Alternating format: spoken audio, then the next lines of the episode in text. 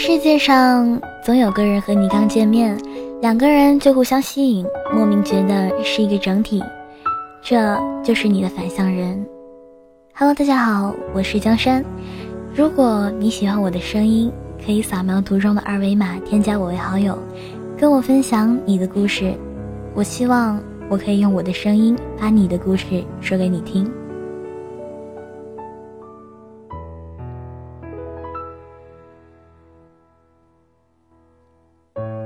世界上呢，总有一个人和你刚见面，两个人就互相吸引，莫名觉得是一个整体。这是一个江湖术士大学室友徐超告诉我的。至于什么原因呢？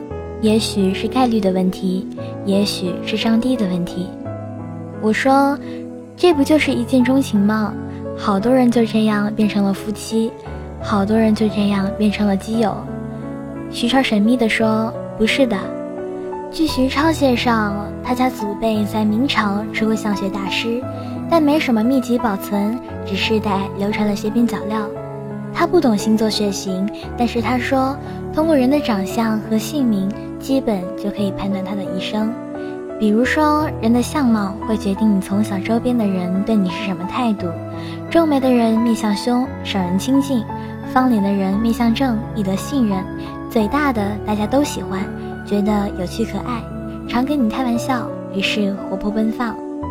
演戏的大家觉得你心机重，不会跟你聊太深，于是表里不一。你的长相决定了他人对你的态度，他人对你的态度决定了你的性格，而你的性格决定了你一生的路。至于姓名呢，正常情况下都是父母起的，代表了长辈对你的期望。当时家里的境遇信息量极大，家庭环境对人的性格一样有影响，两者都是一个道理，性格即命运。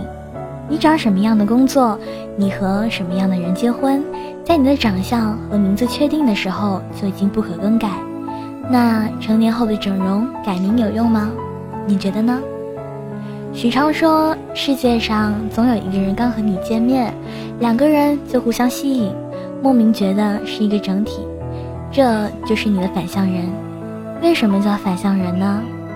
你们的运气是共同的整体，两个人相加是一百，那么你占五十，他也占五十。如果你占九十，那么他就只剩下十。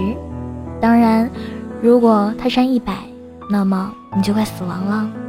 你加薪的那一天，说明世界上有另一个人可能刚掉了钱包。在你绝症突然痊愈的时候，说明世界上有另一个人可能刚刚高速失事，死于非命。如果你每天锻炼身体，招财进宝，那世界上有一个人，他将会体虚多难，穷困潦倒；反之亦然。所以你的一生都在同他争夺生命的质量。从你出生起，这个人就与你休戚相关，而你们永远都在看不见的战场。所以，要是永远碰不到也好，要是碰到是个同性也好，大不了各自竞争。就怕碰到了还是异性，所以可怕死了。赶紧吃个宵夜，睡个好觉，不求及格，好歹能过五十。